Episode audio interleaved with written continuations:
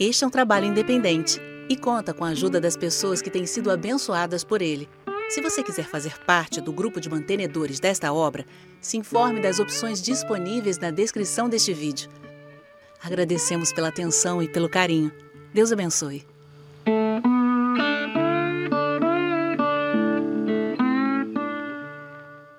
Eu coloco isso aqui no meu site, no meu canal do YouTube, no meu aplicativo, em todos os cantos, o pessoal agradece muito pela oportunidade de poder aprender um pouco mais. E graças a Deus pela tecnologia que nos dá essas facilidades, né? Muita gente que não teria oportunidade de receber uma administração, um ensinamento, que mora longe, por causa da tecnologia, acabam tendo esse acesso, tá? E é uma alegria estar aqui e eu espero que vocês estejam prontos para receber a palavra de Deus. Quantos estão de coração aberto? Hoje pela manhã, nós vamos ministrar sobre a importância do crescimento espiritual. Cadê o aleluia, o glória a Deus? E pode parecer uma coisa muito simples, mas existem alguns princípios e algumas verdades que às vezes são desconhecidas ou desprezadas. E eu quero ler inicialmente alguns versículos que eu separei que falam explicitamente sobre o crescimento. E eu quero lembrar, antes de qualquer coisa, que há um paralelo entre as coisas naturais e espirituais. A Bíblia faz inclusive comparações do crescimento da criança com o crescimento espiritual do cristão. Em 1 Pedro, capítulo 2, versículo 2, ele diz o seguinte: Desejai ardentemente, como crianças recém-nascidas, ele diz, como crianças recém-nascidas, o genuíno leite espiritual, para que por ele vos seja dado crescimento para a salvação. Então, ele está comparando o crescimento natural com o crescimento espiritual. Há muitos textos que fazem esse tipo de comparação.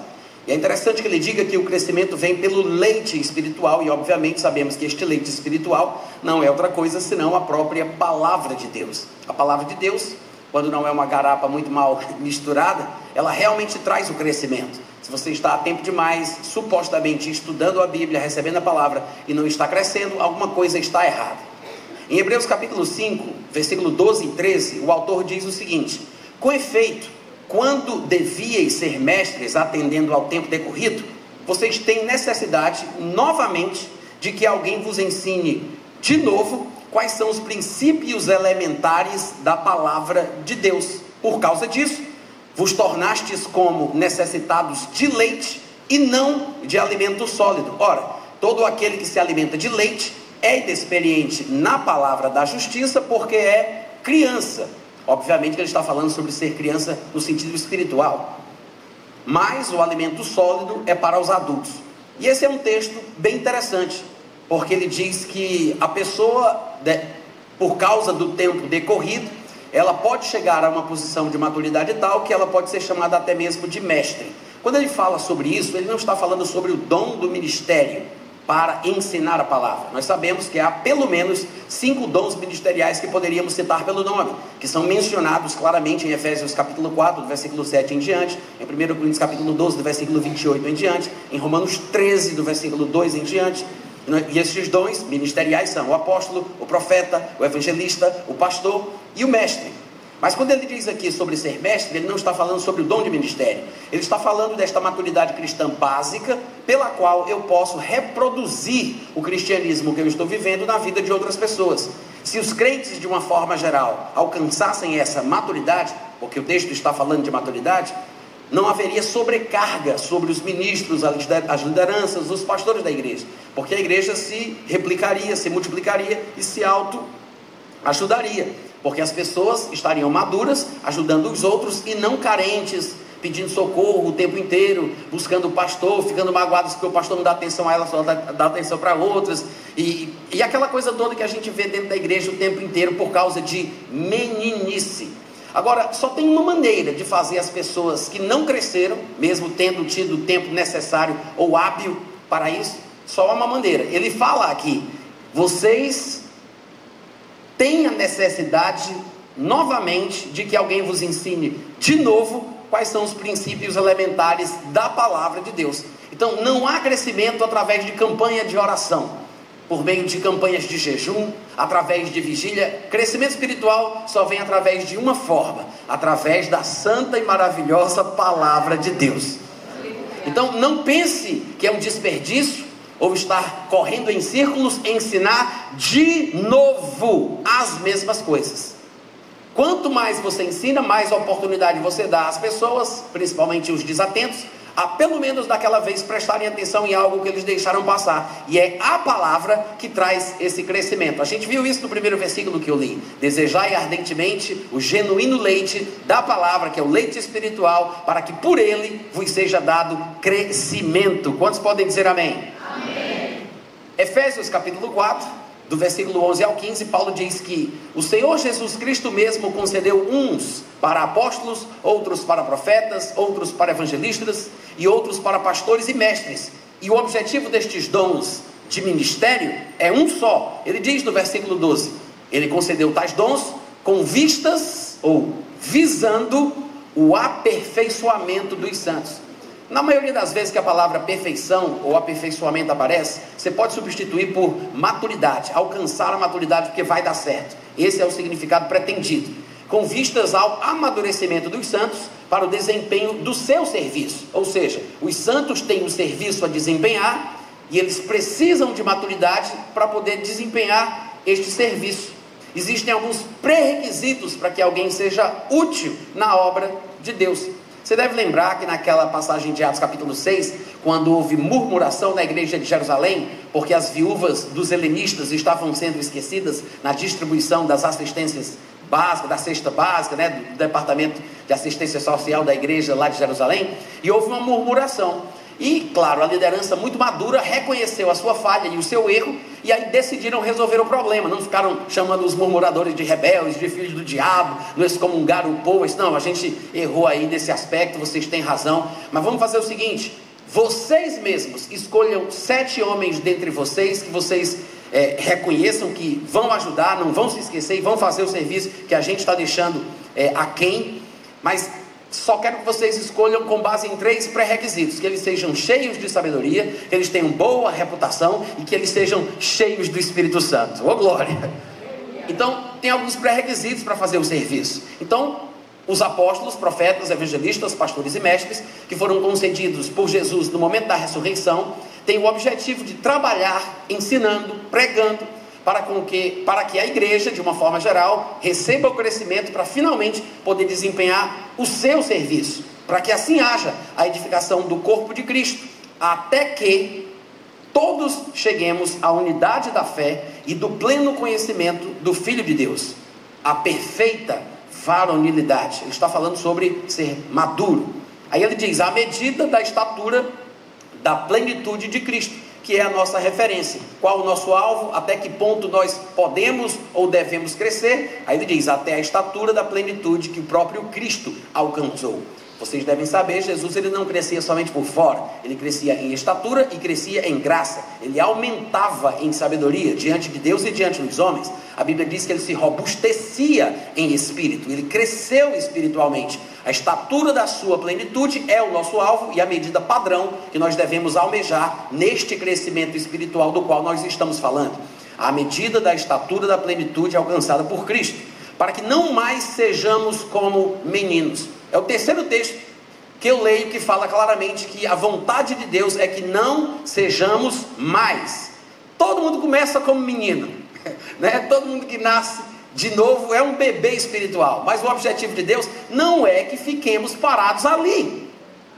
Amém, gente? Amém. Deus quer que cresçamos. Ele não quer que sejamos mais como meninos. E ele dá inclusive algumas características dos meninos. São agitados de um lado para o outro, são levados. Veja que ele fala que, que o menino ele não vai por conta própria. Ele, ele deixa bem claro que ele é levado ao redor por vento de doutrina. Toda novidade faz os olhinhos dele brilhar, né? Tudo que parece novo, tudo que parece revolucionário, tudo que aparece de novidade, ele acaba se deixando engabelar por aquilo. Ele é levado por todo vento de doutrina, pela artimanha dos homens, pela astúcia com que induzem ao erro. Mas Deus não quer que sejamos assim, pelo contrário, Ele quer que, seguindo a verdade em amor, nós cresçamos em tudo naquele que é a cabeça, que é Cristo Jesus.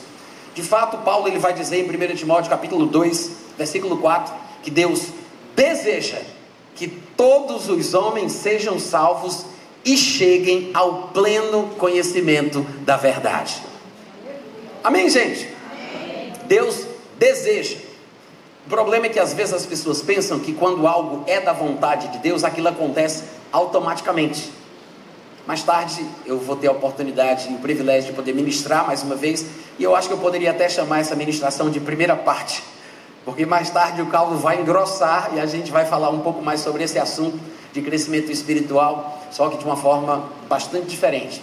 Mas Deus quer que nós sejamos salvos, que todos os homens, né, sejamos salvos e cheguemos ao pleno conhecimento da verdade, mas não é porque Deus está querendo não é porque esta é a vontade de Deus que a coisa vai acontecer no automático. Muita gente não entende isso. Não, mas se for da vontade de Deus, né? Porque Deus escreve certo por linhas tortas. Deus dá o frio conforme o cobertor. Deus sabe o que faz. O que tiver de ser, será. Não é verdade, gente. Deus está querendo que todos os homens sejam salvos. Sabe por que nem todo mundo está sendo salvo? Porque dois não andarão juntos se não estiverem de acordo.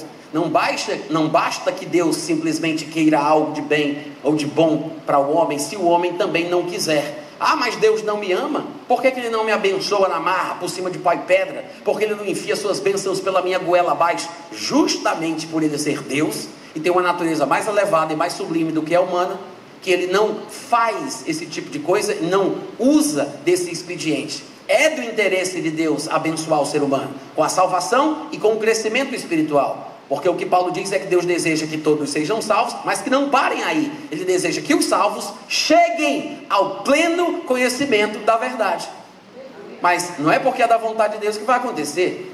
É do interesse de Deus? É. Mas Deus não vai se conduzir inconvenientemente na busca dos seus interesses.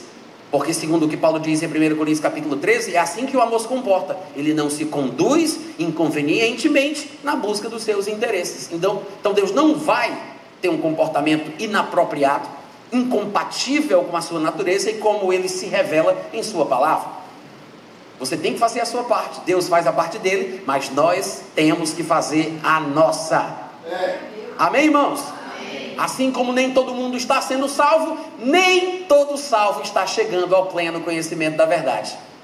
E vocês sabem que isso é um fato. E quando eu falo, quando eu cito 1 Timóteo 2,4, que diz que a vontade de Deus é que todos os homens sejam salvos e cheguem ao pleno conhecimento da verdade, isso não significa conhecer a verdade de forma plena e absoluta, mas significa alcançar aquela maturidade esperada, desejada, planejada por Deus. Eu li aqui pelo menos, existem mais, vocês sabem disso, mas eu li aqui o que? Um, dois, uns três, quatro versículos falando sobre a importância e o desejo de Deus de que cresçamos. De fato, quando falamos de maturidade, há termos sinônimos ou atrelados ao conceito de maturidade. Responsabilidade é um deles, e pasme você, independência também. Muita gente tem preconceito com a palavra independência. Talvez porque na cultura cristã nós somos acostumados a falar sobre a nossa dependência de Deus, cantamos músicas que dependemos dele, e isto é bom, é saudável, tem o seu lugar, mas talvez por causa disto que fica em nosso subconsciente, nós não percebemos a importância do crescimento espiritual para que alcancemos a maturidade, assumamos as rédeas das nossas vidas em nossas mãos e sejamos independentes de uma forma completa, como Deus quer. Eu estou falando de uma independência saudável. E é tão engraçado hoje em dia, porque quando você fala independência nas comunidades cristãs, a maioria do povo já fica com preconceito porque estão acostumados a falar sobre a dependência de Deus e não observam que independência não é uma coisa ruim, é uma coisa boa. Todo mundo busca a sua independência financeira. Todo pai deseja que o filho fique independente. E nós sabemos que se uma criança, por exemplo, é, na, é, é, normal, se ela não tem nenhum tipo de anomalia, se ela é saudável, ela vai ser dependente dos pais até determinado ponto, até uma certa fase. Mas se ela está crescendo como Deus planejou para crescer, se ela é saudável, ela vai andar com as próprias pernas um dia ela vai assumir a responsabilidade das suas escolhas e ela vai fazer aquilo que decide fazer, porque alcançará a maturidade, será responsável pelas suas escolhas e pelas suas ações e será independente. Diga glória a Deus. Glória a Deus. Então, se uma criança é normal, não é doente, ela vai se tornar independente um dia no sentido positivo. A não ser que a criança seja doente, aí ela vai depender a vida inteira. Ou um adulto que, por exemplo, é tetraplégico, ele é dependente também. Mas esse não é o curso normal da vida, não é o curso normal das coisas. Nós estamos falando sobre exceções à regra, coisas que fogem ao desejo de Deus para a vida como ela é. Então, se você parar para pensar, a, a independência tem um lado muito positivo. E vocês sabem disso, mas a palavra de Deus também testemunha, como por exemplo, a festa que o próprio Abraão realizou quando, no, quando Isaac, em determinado dia, foi desmamado. Em Gênesis capítulo 2, no versículo 18, está escrito exatamente isso. Isaac cresceu e foi desmamado. Sinal de maturidade chegando. É o crescimento, está se tornando homem. E aí Abraão fez o que? Nesse dia em que o menino foi desmamado, deu Abraão um grande banquete. Ô oh, glória! Crescimento, maturidade, responsabilidade e independência são saudáveis. São coisas boas. Tem o tempo certo para se amamentar. A amamentação faz parte do processo da vida, faz parte do crescimento humano. O que não é normal é a pessoa mamar até o fim, até ser velha. Quantos estão entendendo? Então é uma fase, é um período, é um tempo. Mas tem que haver crescimento, meu Deus do céu. Eu estou falando no sentido espiritual. Assim como as coisas acontecem no mundo natural, elas devem acontecer no mundo espiritual também, porque há um reflexo, as coisas, as verdades são paralelas, e é por isso que nós vemos tantas comparações do crescimento de uma criança, de um recém-nascido, com o crescimento espiritual dos crentes. Paulo, em 1 Coríntios, capítulo 14, no versículo 20, eu vou ler na versão revista e corrigida de João Ferreira de Almeida. Ele diz assim: Irmãos, não sejais, presta atenção, meninos ele está falando sobre infantilidade. Não sejais meninos no entendimento, sede meninos na malícia, mas adultos no entendimento. Olha que coisa interessante. Ele fala sobre meninice e ele fala sobre maturidade, ser adulto. Então ele fala: sejam meninos da malícia, mas no entendimento sejais maduros, ou sejais adultos. Isso mostra para mim que a imaturidade, a meninice, ela não se resume a ações. Uma criança, ela depende dos pais, ela não faz coisas sozinhas. Elas têm que crescer para alcançarem a maturidade e serem responsáveis pelos seus próprios atos. Mas a infantilidade e a meninice, ela não se resume a ações restritas. Também, pelo que nós acabamos de ler, parece que estão associadas à forma de se entender as coisas ao pensamento, a forma de sentir, a forma de pensar. Inclusive, o, o próprio Paulo usa é, isso como um paralelo de questões espirituais, como é seu costume fazer. Em 1 Coríntios 13, 11, por exemplo, ele diz que quando ele era menino, ele falava como menino, ele sentia como menino, ele pensava como menino. Ele está falando aqui sobre uma forma de pensar infantil, uma forma de sentir infantil e uma forma de falar infantil, pensamentos infantis, sentimentos infantis e uma conversa infantil. Naturalmente falando e espiritualmente falando, isso é verdade também. Vocês estão me ouvindo, gente? Amém. Então, essa dependência espiritual, muitas vezes, é um sinal de imaturidade, infantilidade, de meninice. Você já viu como os crentes gostam de ser dependentes dos outros? E às vezes nós, que somos ministros, que estamos no ministério, pastores, apóstolos, profetas, evangelistas, pastores e mestres, cometemos o erro de gostar da dependência das pessoas. Nós gostamos que eles dependam de nós. E é por isso que às vezes tem essa relação não tão saudável que nós encontramos em comunidades cristãs, em que as pessoas não têm coragem de tomar uma decisão por si só. Elas dependem do ponto de vista do pastor, dependem da opinião de outra pessoa, elas não têm coragem de decidir por si. São crentes vulneráveis, fracos e dependentes. Por que você acha que algumas comunidades cristãs dão muito certo quando eles enfatizam este suposto poder exacerbado do homem de Deus? Né? Você vai passar no corredor polonês dos 329 homens de Deus. A gente vai esfregar o cotovelo no jeito da sua cabeça. Eu vou resolver o teu problema. Aí o pessoal, oh. porque funciona. É uma muleta. O pessoal gosta de depender do homem de Deus. O pessoal gosta de depender. E às vezes o homem de Deus sabe disso. Mas isso impede o crescimento dos irmãos. E cada uma destas pessoas vai prestar contas diante de Deus. Porque eu estou empalhando, atrapalhando o crescimento das pessoas. Vocês estão me ouvindo, gente? É por isso que a gente vê essa dependência doentia. Pastor, vou viajar, ore por mim. Pastor, comprei um carro novo, um carro, um carro novo. Unja o meu carro aí com óleo. Pastor, eu aluguei uma sala nova, um escritório, o senhor pode ir lá orar? O pastor disse: Vá lá, meu filho, olha, ore você mesmo. Já ensinei tanto lá na igreja, mostrei como é que faz. Não, a oração do senhor não é outra coisa. Dependência, exagero. Tem gente perguntando ao pastor, inclusive, com quem ela tem que casar. Quem vai casar é você, querido. É você que tem que saber o que está fazendo. Eu sei que a Bíblia diz que na multidão dos conselhos habita a sabedoria. Mas os conselhos não são sinônimos de mandamento, são material de pesquisa. É você quem toma a sua decisão. É você quem prestará contas de si mesmo diante de Deus. Vocês estão me ouvindo?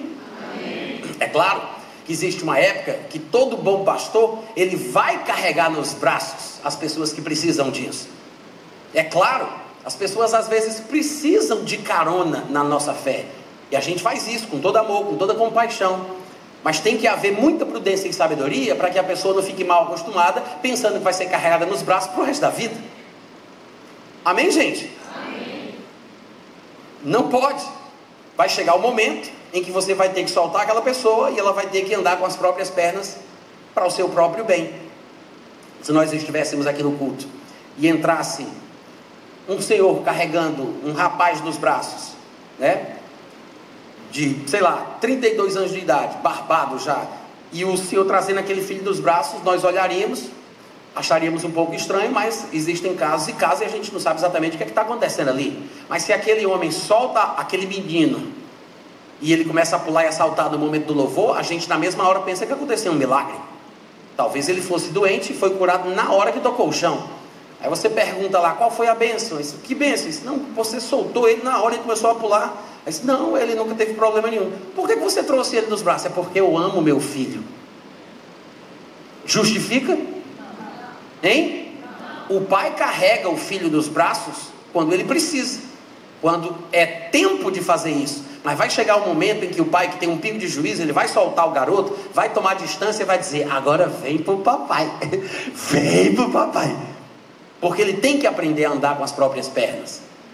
É ridículo achar que o pai deve carregar o filho só porque o pai ama o filho, quando o filho já tem maturidade e responsabilidade para ser independente e andar com os próprios pés. Mas nós fazemos a mesma coisa com Deus. Fazemos a mesma coisa com Deus. Deus espera que cresçamos. Ele quer que sejamos maduros. Ele quer que tenhamos a responsabilidade das escolhas. Ele espera que tomemos a iniciativa. Mas nós usamos o mesmo argumento, a mesma ideia, que não é bíblica, e jogamos isso para Deus. Não, eu não vou fazer nada não porque eu estou esperando em Deus. E existe um ensinamento bíblico que fala sobre a importância de esperar em Deus. Mas você já parou para pensar que talvez nesse tempo todo é Deus que está esperando por você? Alô? É mais fácil conduzir um carro que está em movimento. Tente girar a direção com ele parado. É muito mais pesado, é muito mais difícil. Se ele estiver em movimento, tudo funciona melhor. Às vezes as pessoas não estão alcançando seus objetivos porque têm medo de dar um passo em falso. São medrosas, melindrosas. Não, mas eu não quero dar um passo fora da vontade de Deus, eu não posso agir, eu estou esperando em Deus. E mal percebem que talvez Deus esteja esperando por elas. Não é? Há muitos exemplos na Bíblia que poderiam servir de ilustração sobre isso que eu estou falando aqui. Mas um que vem à minha memória é a história de Pedro andando sobre as águas. Eu sei que o texto diz que Jesus andou sobre as águas, mas ninguém se impressiona com isso. O que me, o que me chama atenção é que Pedro andou também. Vocês lembram que Pedro andou sobre as águas? Aí você diz, ah, mas ele afundou. Mas afundou porque estava lá, em cima da água antes. Ele afundou depois. Ele só pôde afundar porque estava andando sobre as águas. E o curioso da passagem é que foi ele quem quis. Não foi uma determinação divina, porque ele estava predestinado e Deus, pela sua soberania, não. Eles viram aquele vulto vindo de madrugada, na hora das almas, como diria a mamãe, né, entre três e seis da manhã, ficaram apavorados, começaram a gritar de medo. É um fantasma. Jesus diz: Calma, sou eu. Aí eles Eu quem? Sou eu. Tenho um bom ânimo, não tem mais. Aí Pedro, porta-voz dos discípulos, alto, autoproclamado, né? Ele diz: és tu, Senhor, manda eu ir contigo.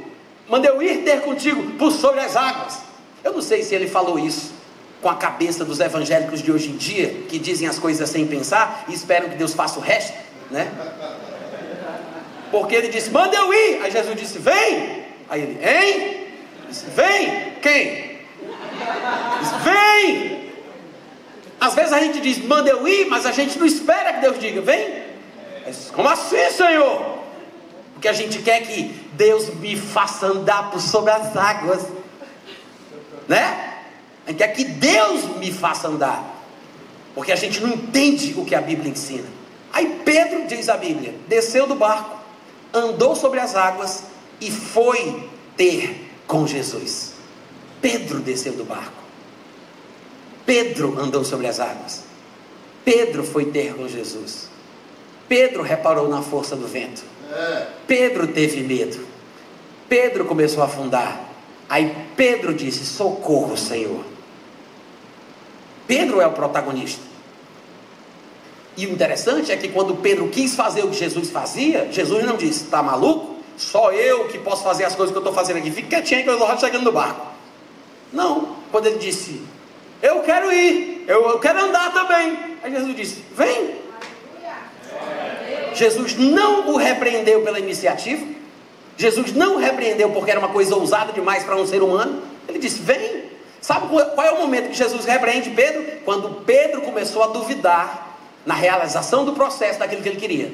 Quando ele quis andar, Jesus não repreendeu. Quando ele duvidou do que queria, quando ele duvidou do que estava fazendo no processo da realização dos seus desejos, aí Jesus repreendeu ele. Por causa da dúvida, por causa da falta de fé. Mas querer fazer não é pecado. Tomar iniciativa não tem problema. A questão é que a gente não sabe até onde a gente pode ir por conta própria, que tipo de iniciativa a gente pode ter. Nós não conhecemos o que Deus nos concedeu quando nos criou como uma duplicata e espécie da própria categoria de Deus. A gente não entende quais os limites estabelecidos por Deus em nosso favor.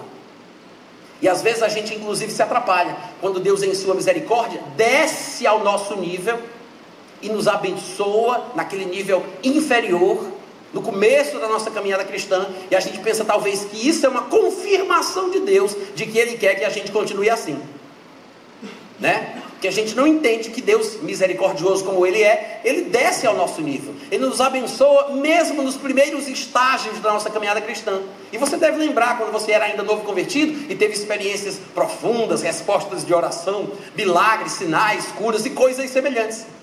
Muitas vezes Deus desce ao nosso nível, não para confirmar o nosso crescimento, mas para nos estimular a subir até o nível dele.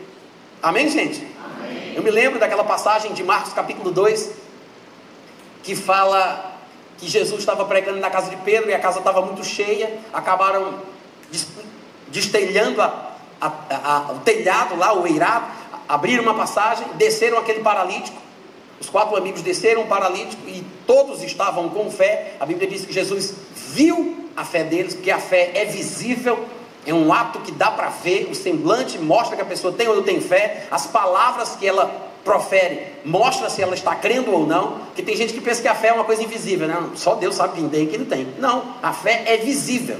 Talvez o pessoal se confunda porque há um versículo que diz que a fé é a convicção em fatos que não se veem, a certeza de coisas que se esperam. Aí o pessoal pensa que a fé é invisível. A fé não é invisível.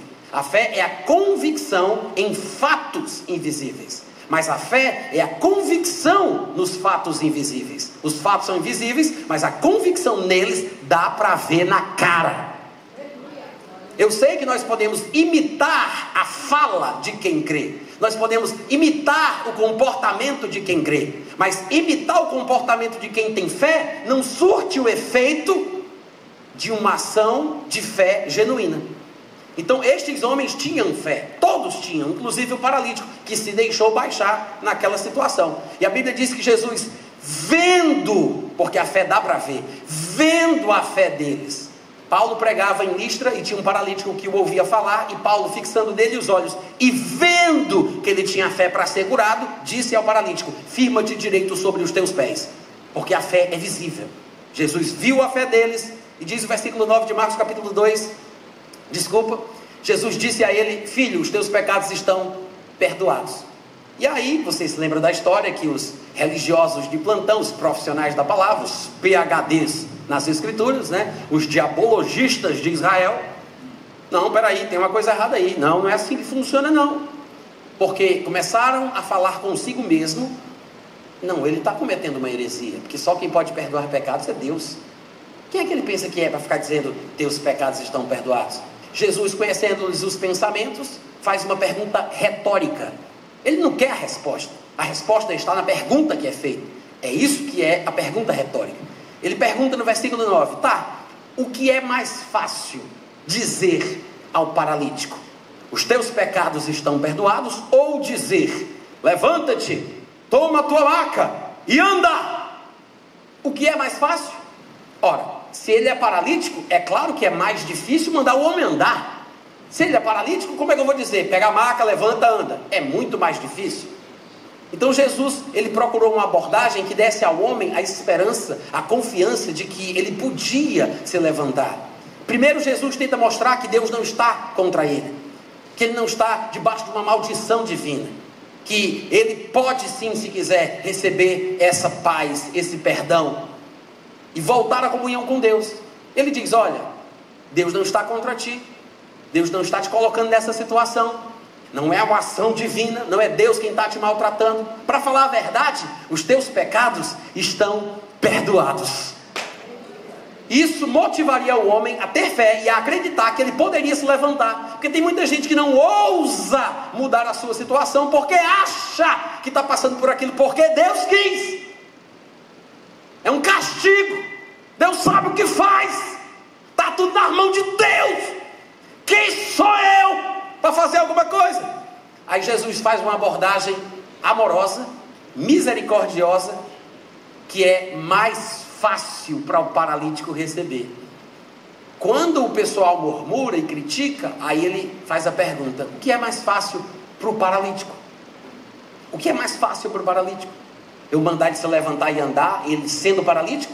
Ou eu mostrar para ele que Deus não está com raiva dele, que os seus pecados estão perdoados e que ele pode fazer as pazes com Deus e se levantar dessa cama. Claro que essa era a forma mais fácil, mas como houve esse tipo de argumentação dos religiosos, ele diz: Mas para que vocês saibam que o filho do homem tem autoridade na terra para perdoar pecados, aí ele disse ao paralítico: Ele fez o mais difícil, toma o teu leito e anda. Mas o que isso nos mostra é que Jesus procurava a forma mais fácil de abençoar as pessoas que mais precisavam. Vocês estão me ouvindo? Isso não significa que o fato de Deus descer ao nosso nível e nos abençoar da forma mais fácil que Ele puder, que Ele está aprovando a situação na qual nós nos encontramos. Não significa que Deus confirma a nossa espiritualidade, tá? Existem, por exemplo, na Bíblia, situações em que parece que Deus usa a forma mais fácil para curar alguém, como a gente acabou de ver aqui Jesus Cristo dizendo que estava fazendo isso claramente. Mas não quer dizer que seja o melhor de Deus. Mas, por exemplo, em Tiago, capítulo 5, versículo 14, está escrito: Está alguém entre vós doente? Chame os presbíteros da igreja, eles farão oração sobre ele, ungindo-o com óleo, em nome do Senhor Jesus. É um ponto de contato. A unção com óleo é uma forma de ajudar o necessitado e o doente para que ele possa crer, é uma ajuda para a sua fé, para que ele receba a sua saúde, a sua cura. Mas o que realmente faz a diferença é a oração da fé. Mas esse ponto de contato, essa unção com óleo, não atrapalha se a pessoa precisa disso. Agora, o que é interessante também é que ele diz: se alguém estiver doente, porque pode ser que não esteja, né? Não é obrigatório viver ou estar doente, mas se tiver alguém doente, ele diz: chame os presbíteros da igreja. Que às vezes nós pensamos que os pastores e os líderes são, é, eles têm que ter capacidade sobrenatural de saber de tudo que está acontecendo na vida de cada um. E muita gente se magoa, porque diz: Ah, mas eu fiquei doente, o pastor não me visitou.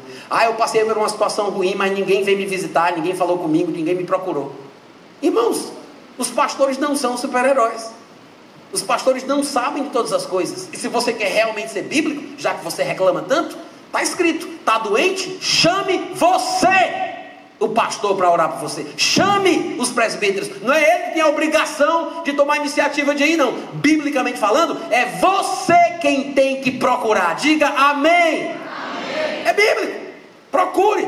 Está precisando? Tem uma carência? Chama. Chama. Ele vai, ele vai orar e vai acontecer. Amém, gente? Amém. O problema é que somos mimados, infantis pensamentos infantis, sentimentos infantis, falamos como meninos. E quando porventura um crente adoece e aparentemente ninguém lembra, ninguém percebe, ninguém visita, a pessoa começa a dar ouvidos ao diabo. Aí Satanás começa a falar: Tá vendo aí? Você está lá trabalhando, ajudando, sempre presente, fazendo a sua parte. No dia que você precisa, ninguém vem te visitar. Ninguém manda um cartão, ninguém liga para ti. Tá vendo aí como você não vale nada para esse povo? Está vendo aí como ninguém te ama de verdade? Aí a pessoa já é criança, dá ouvidos à voz de Satanás, não discerne que é o diabo falando, e ela começa a agradecer ao diabo. Puxa, Satanás, tu és mesmo meu amigo, tu abriste os meus olhos. É engraçado, mas isso acontece mais do que o que vocês pensam. Só que as pessoas não identificam que é Satanás falando ali. Só que nós temos que ter discernimento e não sermos como meninos. Temos que crescer espiritualmente para sermos maduros, tomarmos a responsabilidade da nossa vida em nossas mãos e sermos independentes. E não ficar nessa dependência doentia. Mas eu sei que Deus, na sua misericórdia, desce ao nosso nível e nos alcança onde nós estamos, porque Ele sempre busca a forma mais fácil, como Jesus Cristo demonstrou. De fato, a gente vai encontrar, por exemplo, em Atos capítulo 19, no versículo 11 e 12, o registro de que Deus, pelas mãos de Paulo, fazia milagres extraordinários a ponto de levarem aos enfermos lenços e aventais do próprio uso pessoal dele, diante dos quais as enfermidades fugiam das suas vítimas e os espíritos malignos se retiravam. Unção com óleo, lenço ungido, avental ungido, tudo funciona. Às vezes a gente critica né, o povo que faz isso, mas a gente não percebe que é bíblico. Só que isso não é o melhor de Deus. Não é, não é possível que a gente continue a vida inteira apelando para isso, deixando o povo dependente e nessa fase infantil, sem crescer espiritualmente. Mas Deus, ele opera de formas diferentes e faz maravilhas, mesmo através da sua misericórdia, descendo ao nível que nós nos encontramos. Eu me lembro que em 1 Coríntios capítulo 12, versículo 11, Paulo disse que um mesmo, um só e o mesmo Espírito é o que realiza todas estas coisas, distribuindo-as como lhe apraz. Ou seja, de acordo com a sua vontade. Em 1 Coríntios 12 e 1 Coríntios 14, na verdade, Paulo vai falar sobre as manifestações do Espírito Santo. E ele, com muita maestria, de forma bastante didática, ele coloca as manifestações do Espírito em três categorias, e em cada categoria ele mostra os três dons do Espírito Santo que estão naquela categoria. Ele fala de uma categoria de expressão vocal, uma categoria de revelação e uma categoria de poder. Nos dons de expressão vocal estão as línguas, a interpretação das línguas, a profecia. Nos dons de revelação vem o dom de discernir os espíritos, a palavra de sabedoria, a palavra de conhecimento. E ele fala dos dons de poder que fazem alguma coisa o dom da fé, que é uma fé especial, é uma fé que se manifesta momentaneamente, visando um fim proveitoso, como lhe apraz, não está necessariamente no nosso controle, mas é de acordo com a vontade de Deus. O dom da fé, a operação de milagres e os dons de curas são manifestações do Espírito que nós não controlamos, porque Ele distribui tais coisas como Ele quer. Eu não posso garantir que no culto de hoje pela manhã ou no culto da noite vai haver uma destas manifestações do Espírito Santo.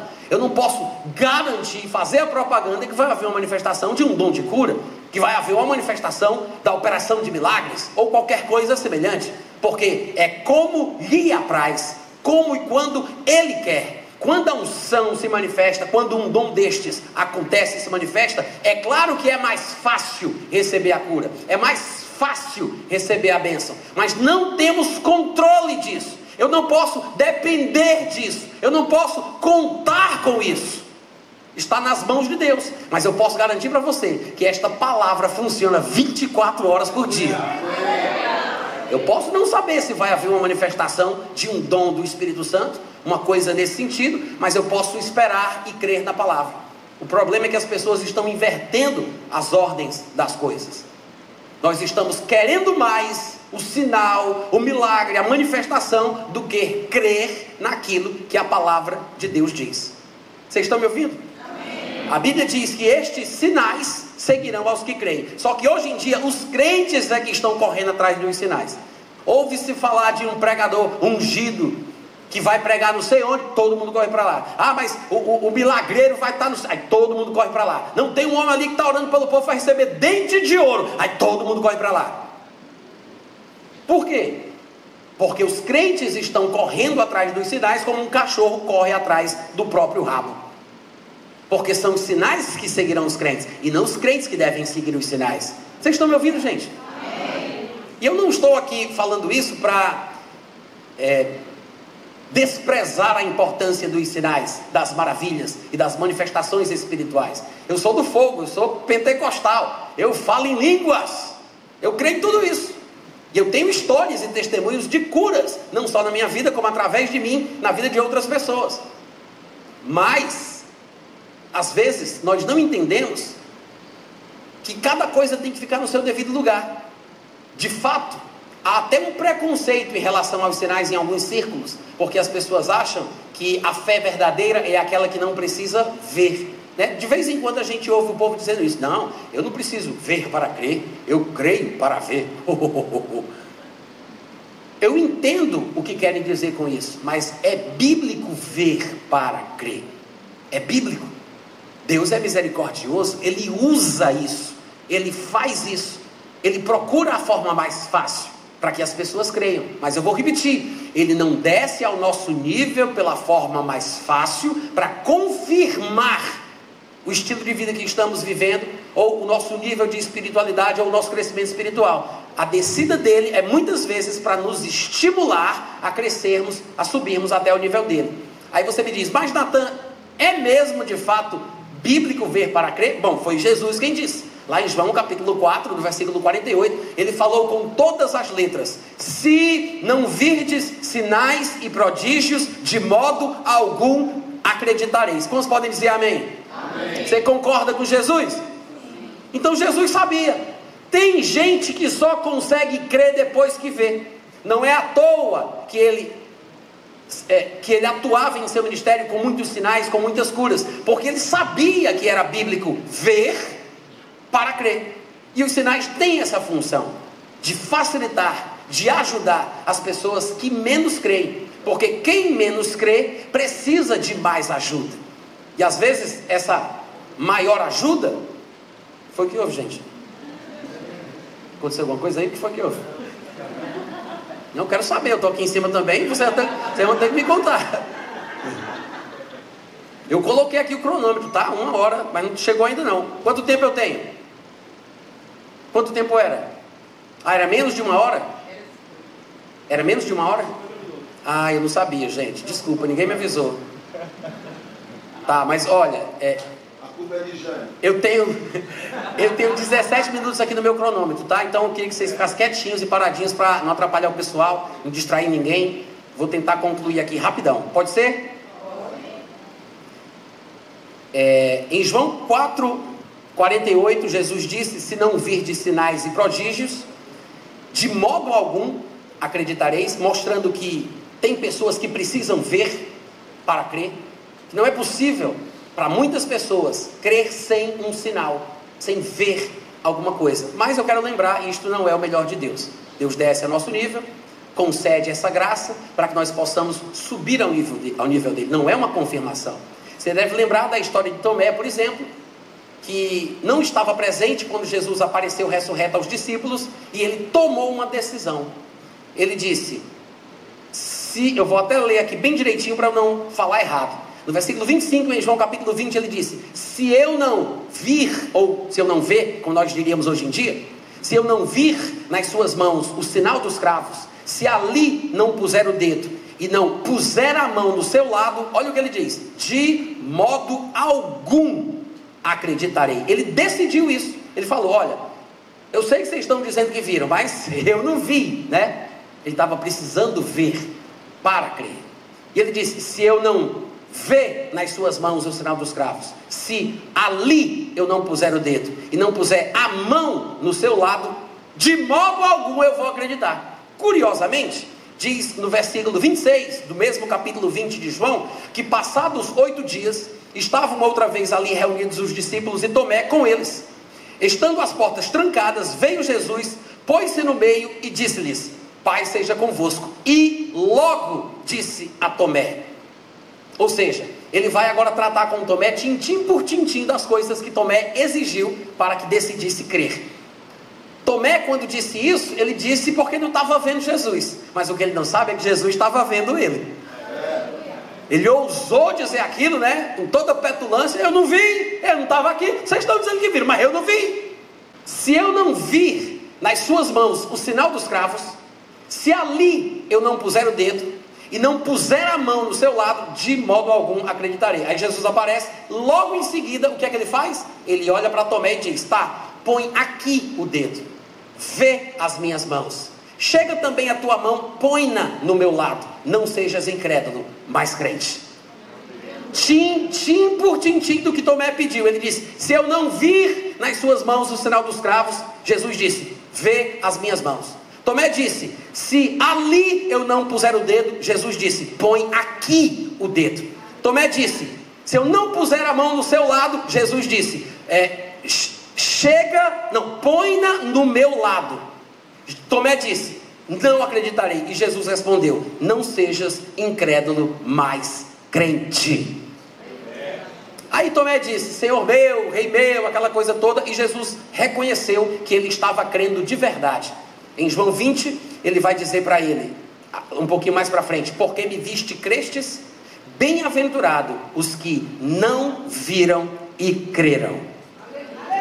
Mas veja que Jesus reconhece a fé de Tomé. Ele diz: Ah, porque você viu, você creu. Jesus sabia que tinha gente que não creria se não viste, se não visse. Se não virdes sinais, prodígios, de modo algum acreditareis. Tomé era um deles. Tomé viu, Tomé creu. Aí ele disse: Porque me viste, creste? Era uma fé genuína, era uma fé verdadeira. Mas o exemplo de Tomé não faz de Tomé um exemplo para nós. Quantos estão entendendo o que eu estou falando aqui? Amém. A história dele, para para pensar. Jesus faz uma viagem especial de volta para falar com Tomé especificamente sobre o que ele pediu, tim-tim por tim-tim. Agora, Tomé foi envergonhado na experiência. Não é uma coisa da qual ele pudesse orgulhar. Não dava para Tomé pedir a oportunidade no domingo à noite para contar o testemunho. Porque ele foi repreendido. Foi uma coisa que depreciou a sua atitude. É uma experiência sobrenatural. Jesus falou com ele, Jesus apareceu, respondeu tintim por tintim, mas você tem que lembrar que isso é infantilidade. Mas as crianças são assim. Elas não têm a capacidade do adulto, essa capacidade de abstração para valorizar a importância das palavras. Elas precisam sentir, pegar, morder, tem que ouvir o barulhinho, ver coisas coloridas e brilhantes. É uma característica da infantilidade. Vocês entendem o que eu estou dizendo? Amém. Da mesma forma, irmãos, nós precisamos pegar este exemplo e crescer espiritualmente, buscando o melhor de Deus. Quando Jesus disse, porque me viste crestes, bem-aventurados os que não viram e creram, ele não estava falando de nós, tá? Essa é a forma que a maioria do povo interpreta, né?